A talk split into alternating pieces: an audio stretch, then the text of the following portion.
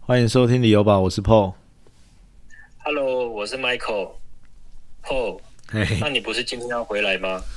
没办法，因为那个台风来了嘛，今天不是停班停课吗？所以呢，对啊我，还是台南没什么风雨耶，其实对。对，可是我的那个班机被取消了，因为我是飞高雄啦，所以他可能。呃，我我也是昨天晚上才收到那个航航空公公司的消息，说嗯这个今天的班机要取消，所以没办法，我们今天一样还是只能用这种跨海连线的方式。哇，那你这样子在日本这样待将近快一个月哈、哦，真的很累，待到最后真的是 你也不知道去哪里了。所以这两天我其实也都是待饭店里面，然后我就去哎、那你，这样子，嗯，对你你你如果这样子临时被取消了班机，就因为天灾的关系，嗯，那这样子你你你要怎么样去去应付你接下来的行程跟班机啊？那你是不是要跟听众可以分享一下你后来现在接下来该怎么办？接下来哦，就是就是提醒，就是提醒大家啦，就是你一定要买那个旅游不便险，因为你临时订，不管是你订机票或者是你订饭店，你衍生的费用一定非常多。那所以我们后来这几天的住宿的费用，而且你临时订嘛，那个住宿费用都会变非常贵，而且刚好七月底到八月这段时间是日本的暑假好，哦，对，也是算他们旺季了，所以饭店都非常贵。不过还好，我就是有保到这个旅游不便险嘛，所以之后饭店的支付支出应该都会有这个保险来理赔啦。所以就是也是提醒大家，如果你出国玩的时候，你花一点钱保这个旅游不便险，如果用用到的话，就是也不能说超值啊，就是不管是医疗啊，或者是这种就是班机延误或取消，你至少就不用额外再支出非常多的费用，这样子。对，我觉得这个真的很重要哎。对啊，你也是看到我这样子之后，你才 有想到你可能接下来我想说，我应该要买一下，不然你看那个饭店多了这样子四五天，然后对。然后又又又这么多麻烦的事情，对，而且可能将近快十万的费用，那这样子要跟跟谁拿？哦。对啊，而且因为我原本我是续住我原本的饭店啊、这跟我当初预定的时候的费用已经大概已经两倍多，两倍多了哦，甚至快到三倍。所以如果你没有没有这个旅游不便险，你这个衍生的费用一定是非常的高。哦所以还是如果你有出国啦，这小钱还是还是这个这个要保一下，因为其实保险就是一种最大杠杆的东西啦。当然是它嗯它如果你没有用到，很多人会觉得浪费，但是它其实就是一种算是一个保护的机制啊。真的遇到的时候，它可以帮你撬动那种最大的杠杆，然后让你去，就是让你后续不用再费心在处理这些事情上面，这样子。真的学到了一课哎。对，好，那我们今天还是要正式进入我们主题嘛？我们今天要聊什么？今天哦，我们来聊一下那个我们那个第一间房装修的情况，好不好？好，其实我们今天就是要跟大家聊一下装潢的东西啦，因为装潢其实是，其实是我们之前第一集跟大家聊，就是你怎么什么样的情况会买第一间房嘛？那通常你在租房子的时候，你不太会去动到装潢，因为那个变成是你的你的成本嘛，你不太可能花几十万甚至一两百万，一般人呐、去做这种跟你出租房装潢的装呃这种情况。那你如果你买房子了哦，你第一次买房子，你一定多少都会遇到这种装修的情况。那那那那个 Michael，你要不要先讲一下你第一间？因为上次你有跟大家讲说你第一间房子嘛，那你要不要先跟大家聊一下你第一间房装修的情况？我第一间房哦，其实我第一间房没什么装修诶，对，你我花很少很少的成本，可是其实我我去看，弄得嗯，像有装修的样子。对我去我去看过啦，因为我就觉得其实蛮好的，包括我觉得对你后续的买卖以感觉是有加分的的作用啦，因为你很喜欢那种饭店风嘛，因为我去过那个对 Michael 他那个那个房子，他其实就是弄得很漂亮，感觉蛮舒服的，然后有一点饭店的风格。那你你第一间装潢，你你做了哪一些东西啊？嗯，你知道吗？我那间房啊，我是两房嘛，对。哦，那两房的话，我势必要装三台冷气，对，就是客厅还有两个房间，嗯嗯。哦，那还有那个电器，还有电器那个三机嘛，啊。洗衣机哦，然后电视机还有冰箱，啊，光这些电器的费用哦，嗯，搞不好就一二十万。所以那可是那个其实其实也不能算是装潢嘛，对不对？像饭店风，对所以看起来像有装潢的样子，对不对？对，哎，那你猜我花了多少钱？花了多少钱？至少也要四五十万吧。哎，接近了，可是还要再省一点。其实我那边花了三十万不到，哎，可是你三十万，你包含包含你其实因为。对啊，因为你的你的冷气啊，你的三就是电器的三机，其实一般来说都不算在装潢的费用里面诶。那你对包含这个你的电器用品，你的装潢还只花了多少？你刚刚说多少？不到三十万，诶，那真的，那你实际上如果扣掉家具啊，扣掉冷气啊，扣掉扣掉那些电器的话，那你实际上花的，就是真的是属于装修房子的部分，大概花了多少钱？真的属于装修房子哦。可能就是天地壁那些、啊不到，十万块吧。哇，那你怎么办法做出这个效果？我跟你讲，一间房子啊，嗯哦，你只要把这个地板啊跟墙壁嗯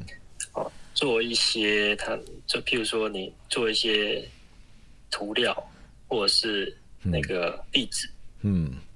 哦，让它那个有有它的那个颜色哦呈现出来，嗯就是让让墙壁不是白色的啦。简简单来讲是这样，就墙壁哦它如果不是白色，看起来整间房子感觉就不一样。诶，而且你好像嗯，你好像没有做天花板，对不对？对我也没有做天花板，天花板就是它有洒水管，然后我就是装了轨道灯，嗯。因为有洒水管的地方，我本来想装吸顶灯，嗯。但是没办法没办法装，嗯。因为刚好卡到卡卡住那个管路，嗯。所以我只能装轨道灯嗯。这样子。可是其实看起来那个效果也是接风的感觉。对，看起来像效果也是蛮好的啊，因为你的那个轨道灯的排列方式跟那个管线呢，不会感觉太突兀，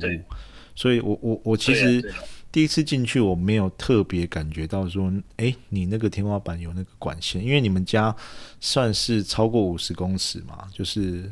对。五十公尺以上，所以变成说你每一个楼层就一定会有这个洒水管。消防管路，对对，一定会有消防消防管管路嘛。然后再来就是，其实我来日本啊，住那么多饭店，包括我去住他们 B n B 一般的家庭式的公寓，我发现他们通通都是贴壁纸，哎，他们不太像这种，不太像说像台湾一样，现在包括很流行用很多特殊漆。那对我看他们其实饭店啊，包括他们自己这种那种 B n B 的民宿啊，他们都是贴壁纸哎。哦，而且呢，因为就算有看我住我我有住一间，感觉是比较呃可能屋龄比较高的，但是它里面也是很新。我在想是不是他们在壁纸在，因为你在贴壁纸啊，你也不像油漆一样，你的工法要很多，你可能要打磨，打磨之后你可能还要补土，补土之后你可能还要上哦两三道漆以上。那如果你是，特殊漆的话，你可能还有特殊的刮法、涂法嘛。嗯，那其实我像是不是相对的壁纸，它的工程来说，它没有那么复杂，就是它的工钱应该比较不对，它可能就是贴上去而已嘛，对不对？对啊，对，只是壁纸，如果你撕下来之后啦，就你就是还要再贴壁纸，哦，就是因为它会有痕迹嘛，对，会有撕下来的那个粘着的痕迹。对，所以其实像嗯，我那边住了四四年多，快五年，我那壁纸都没有没有剥对落、欸，我感觉也没有也没有感觉个挑开，感觉还是蛮新的嘛，因为我最近也去看感觉蛮新的，而且壁纸感觉它比较不像那种油漆，比较会粘那种手的那种痕迹嘛。因为其实油漆很明显，最明显是什么？你开关的附近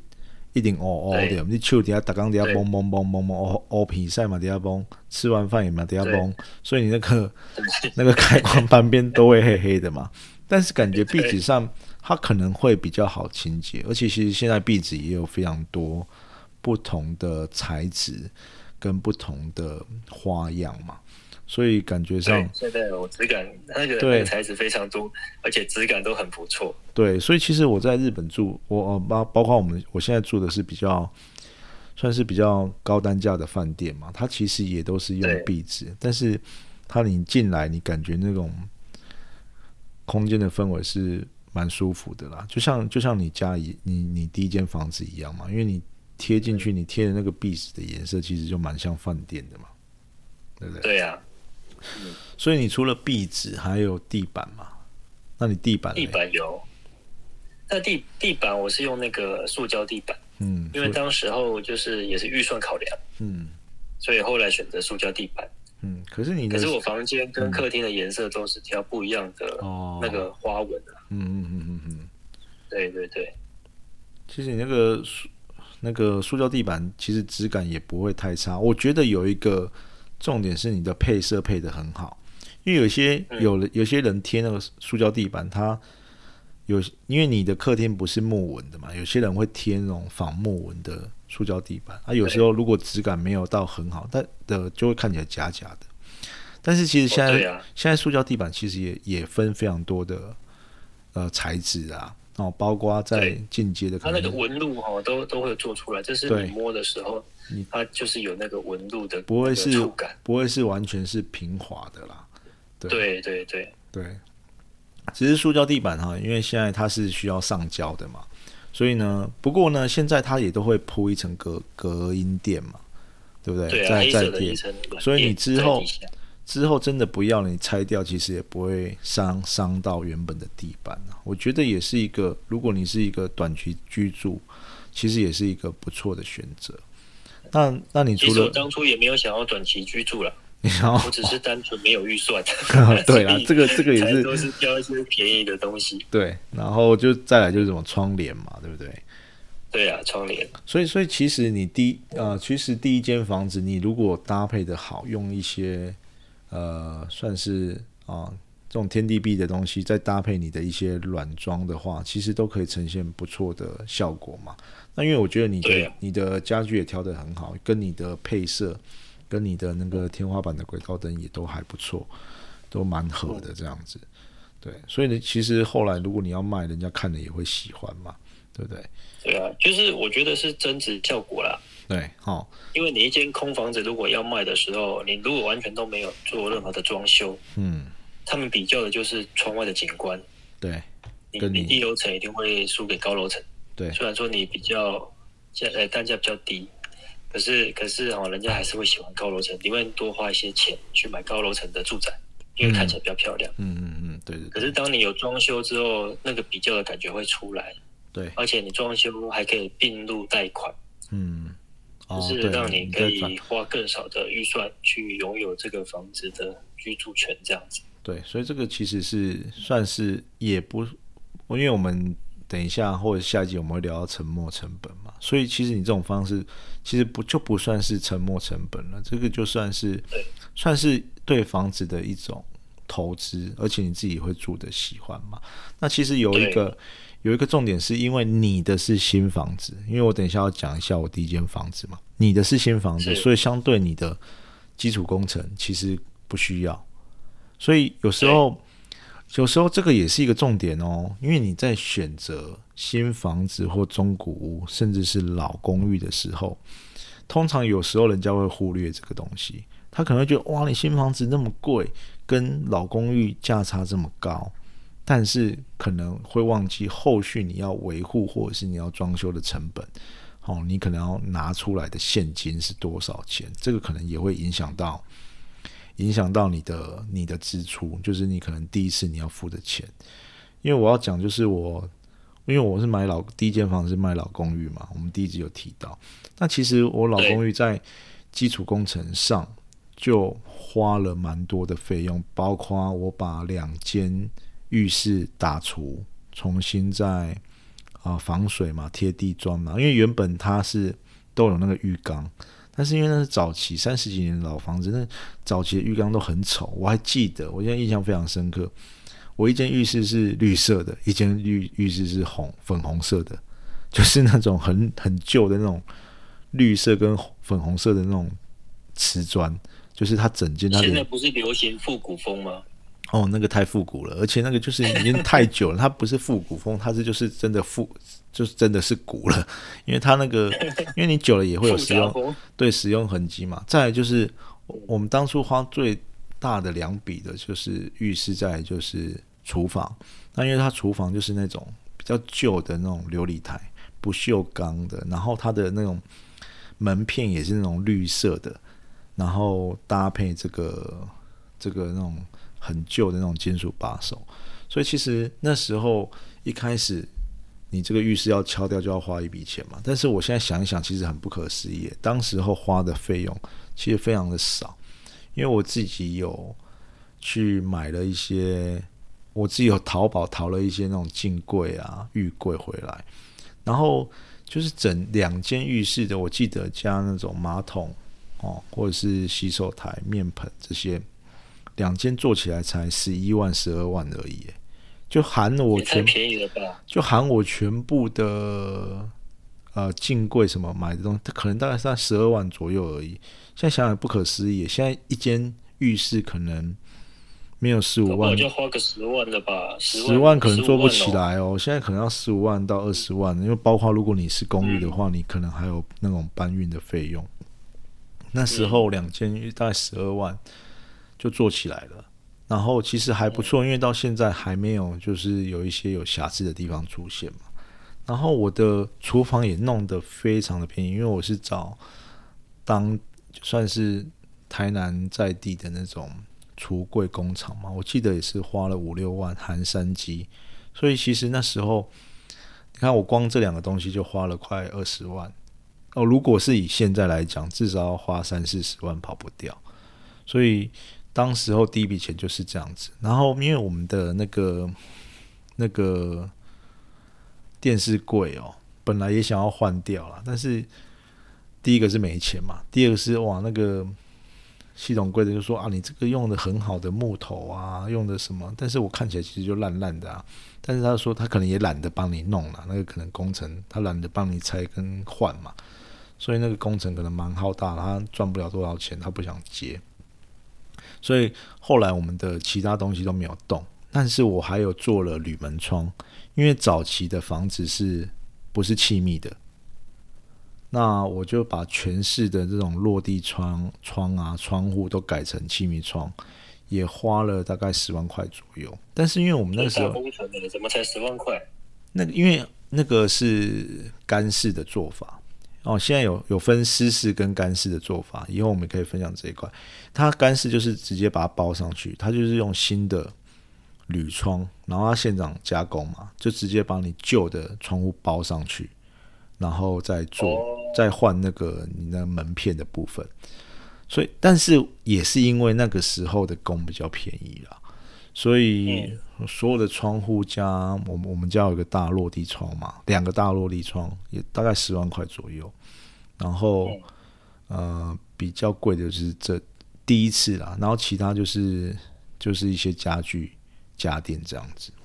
所以你看跟你比起来，我我都还没还没买电器，没买家具，我可能就要花个花个三四十万。对，五六十万。如果你是以现在来做，你可能要六七十万跑不掉，因为现在工料都涨了嘛，所有的装潢都涨了。所以其实，如果你是买中古屋的话，你会有一个这个隐藏的成本是你看不到的，是你可能你在购买房子之后，你要把它把它算算进去的。对，所以这个就是我们第一间房子装修的情况。其实是因为我们两个也是不同类型的房子嘛，所以装修可能会有不同。呃，类型的，因为你，呃，你新房子很很好，你可能基础的工程都不用，那我可能变成要花很多基础的费用在上面。那还有一个，我觉得这个也是沉没成本，就是我舍不得拆的东西。当然，我最后我们这个房子最后还要做第二次的整修，但是因为我们住了非常久，就是有很多不舒服的地方，因为那个那老的衣柜啊啊，对了，我们还有，诶，我们还有换一个衣柜的门片，但我们到最后把整个系统柜都换掉了。那因为那三十几年前它老的设计非常的不是很实用，第一个是它就是他们很爱做那种玻璃门片，然后上面有雕花。雕花的那种装饰嘛，那那个就很容易卡灰尘。那其实如果玻璃它是整面的电视柜都是玻璃门片，就变成你收纳很不好收纳，因为你你门给它框很黑嘛，你放什么东西如果太杂乱的话，都看得很明显。那如果你没有你舍不得敲掉，你就要忍受这种这种风格。那你敲掉，你会觉得说啊，我第一个可能啊，这个门给它呵呵。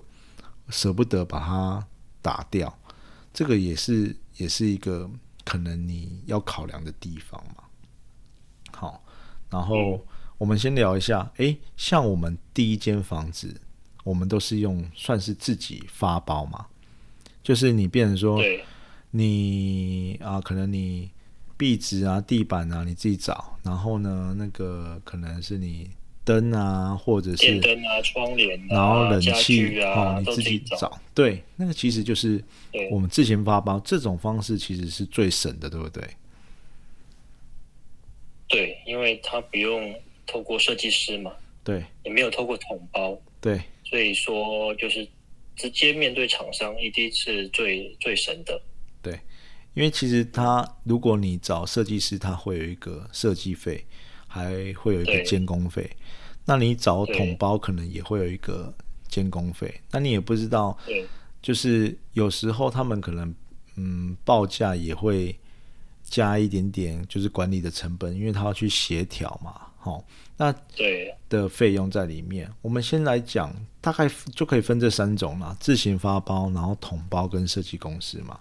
那自行发包，你觉得比较？好好处可能就是省钱嘛，那可能会容易遇到哪一些烦麻烦的事情呢？其实我是算有经验的人哈，我因为在这一行这么久了，看了很多，嗯，所以我大概会知道我想要的东西是什么，嗯，哦，然后去做一个发包这样子，对，所以做出来离我的预期不是差很远，对，哦，那当当然当然也当然你看小部分的样品跟整件做出来感受一定是不一样的嘛。嗯，因为也没有设计师帮我画图，然后也没有做三 D 图，对，所以说一切都是凭空想象。对，对，那那如果你就是叫请设计师做的话，那当然效果会不一样。嗯，你可能会更有收纳的那个，就是你你每个空间呢，它都会利用，可以都是可以利用得到。嗯，哦，那还有一些细节的部分，设计师也会帮你想的比较周到。还有大概还有整体的配色。跟他那个你的风格，嗯，设计师也会依照你的需求去画给你看，嗯，觉得这样 OK 再去做。那当然费用是不一样的，但是我觉得就这都是看预算的。嗯，对。那因因为其实因为你比较有经验嘛，所以你大概知道说说这种的。设计的方呃的这些内容啊，或者是你自己要的样式是什么？那其实我自己我自己啊发包这些工程，我其实有遇到，就是其实因为我还没弄到水跟电，因为水跟电其实我们那时候上一个屋主都弄好了，那变成说，嗯，我觉得最麻烦其实是协调工种的部分呢，比如说啊，现在这个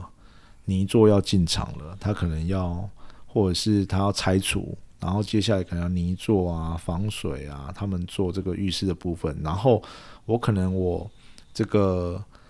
呃，可能要不要弄到电？然后或者是我这个厨具跟这个铝门窗的进场时间，我觉得那个进场时间是最难协调的。那因为其实后来还好的是，我这些部分我没有动到太多的电跟木工，所以呢，他们就是可以自己做自己的就好了。那如果像比如说有弄到电啊，或者是木工，因为有的是比如说你你冷气放完管之后，你封板之后，你可能要再叫冷气来嘛，然后或者是你挖洞之后，你还要叫水电拉嘛，对不对？这变成说，如果你没有经验的话，你在这些工种的前后的排程上会比较容易出问题。然后比如说你你你叫了水电来，这次弄一次了，结果你木工弄完，哇，那个水电没有弄好，又要再叫一次，那可能他要跟你、嗯也要跟你说你他他出来的费用啊，你总不能，除非你有跟他协调说包到好还是怎么样，然后你也刚刚协调时间嘛，因为他如果不跟你来做的时候，你下一个工程你也可能没有办法进行。那所以其实。对，所以其实你自行发包跟统包跟设计公司最大的差别就是你有没有办法掌握这些工种的排程，然后再来就是你跟这些工班的沟通，因为像你你很有经验嘛，你可能知道没让他折，对，或者是哦小米猛就是那个 mega 在哪边呐、然后有时候一些细节的部分，可是像我这种小白的，他做的对不对我也看不出来，然后他他这样子做的做法好不好，我也看不出来。其实我自己面临到一个问题，就是因为我上一个屋主他，我第一间房上一个屋主他呃要分呃要租给学生嘛，所以他帮学生每一个房间都拉一个电表。那其实我因为他的电表藏在那个算是工作阳台，所以第一第一时间我没有注意到这个东西，然后后来导致我这个冷气的那个线路拉那个电的时候就有遇到一些问题。那因为我自己第一时间没有没有发现到它有这个拉拉拉线的这个状况嘛，所以变成说我后续还要叫水电工来处理这个部分哦，因为他有时候那个不知道是电线的关系，那有时候会跳电，变成说我还要自己再叫水电工来处理这个部分，这个可能就是容易没有注意到的地方。那那如果跟设计公司最大的差别呢，设计就是设计公司跟同胞，你觉得嘞？设计公司跟同胞哦，嗯设计公司就是顾名思义，它叫设计公司，就是会有设计师帮你做设计。嗯哦，那很诶，除了它的那个空间的规划之外，嗯它可能设计有一些美感的部分，哦，那是一般可能统包没办法去做到的，因为统包也蛮常会跟设计师做一个配合，嗯设计师做设计，统包做工程，也有这样子。那很多也是设计公司，设计公司兼统包，把你整个工程都包好。那当然，设计师就会收监工费。好，哦那可是如果说你今天你自己是有有自己想法，还有嗯或者是有一些装修经验的人，你可能不一定会找设计公司，你可能会直接找直接找统包。哦，因为你已经知道很清楚的知道你要想想要的东西是什么了嘛，对不对？对你，对你，你可能会跟统包讨论说你这边要怎么做。嗯那统包一般都会有，一般都会配合设计师啊，只是看设计师要不要帮你收费而已。那就是他们可能简单的图可以画，那可能太复杂的他们就没有办法这样这样子。哦。哎，对，所以其实因为变成说设计师可能他的美感还有他的设计的部分，可能就是他价值的所在嘛。然后对啊，我觉得有时候有可能是一些细节啦，就是对就是因为有时候统包它可能就是它衔接得上，一它这围出来的后啊。可是有时候设计师他自己要求比较，他可能就是，诶，我这个地方我就是要做什么，我就是要这个角度，或者是我就是要这个造型。那有时候设计师的要求对于一些工班来说，他会觉得，干你在找我麻烦，对不对？比如说他天花板就是要好几个圆弧形，但是其实那些的 工法都是比较困难的。但是如果你对于美感有坚持的话，其实就是要透过这个设计师去协调。因为，哎、你接触多那么多工班，工班会不会看人讲话、啊？不，比如说你今天是业主，你不太懂的话，他会不会糊弄你啊？然后一个，因为他会啊，对，其实我自己很深刻啦，因为我第一次装装修的时候，那个就会跟我说啊，你啊你走开喝，或者是我跟你讲啊你啊，就是他会，我后来想一想，我会觉得是哦，他是跟我讲他自己好施工的方式，那那个东西嗯是不是我最想要的呢？我觉得不见得哦，但是他会把你引导到他好做事情的方式。我觉得这个没有对错，好、但是如果你对于你房子的装修是有一些坚持，或者是你一定要怎么样怎么样，或是你一定要要各种风格的话，那是不是找设计师会好一点？你觉得？对，而且对找设计师一定会比较好，而且你可以把你的想法告诉他，他会帮你画出来这样子。我还我有看过那个在天花板做一个玫瑰的形状，嗯，然后还在上面装上灯条。啊，这个你觉得这个一般一般的设计师可能他也不会想到这个，嗯，那可能是业主他会想要这样做，他要更加不一样。哦，可是这个这个木工会请设计师画出来，但你要画到他满意，其实也不容易。对，但这个木工很堵然吧？木工这个怎么做？他就只能加钱做了，不然怎么办？就是，当然了，有造型的天花板一定是比较贵，但其实我觉得木工都很厉害啊，他们的技术都很纯熟。你叫他做什么，其实他他们都可以做出来，只是就是加钱嘛，啊，时间长短的问题而已。好，所以这个就是一般就是如果我们第一次装修有可能会遇到的状况嘛，对不对？对，所以所以其实装潢的方式其实。大概就是啊，可能我们刚刚讲到自行发包啊，然后统包啊，设计公司这些，所以呢，其实还是要看你的需求，还有最重要的就是你的预算嘛。你像像我们可能第一第一次装修房子，就是可能大部分会以预算为主啦，因为我们的对的预算就是在那边啊，那你就是多少钱做多少事啊。好，那我们今天。就先到这边，因为我们下一集会聊一下。哎，我们第现在你也开始啊，你第二间已经装潢好了嘛，对不对？然后呢，哦，我们现在第二间装修的房子的想法是什么？然后，如果你未来，我像我们未来有可能要在装修的新的房子，或者是我们以投资为考量的话，你对于这个房子呢，呃，装修应该是站在什么样的角色？然后，对，就是变成说，你要怎么去透过这种方式，让你的房子呢，可能可以更彰显你的价值，或者是你只是单纯的你要住得很舒服，对。那我们今天就先到这边喽。好，那就先这样子。那我们就请各位期待下集吧。下集就是还有更精彩的内容。好，那买房不需要理由，家就是你的城堡。那谢谢各位收听理由宝，我是 Michael，好，我是 Paul，谢谢大家，好，下回再见，拜拜，拜拜。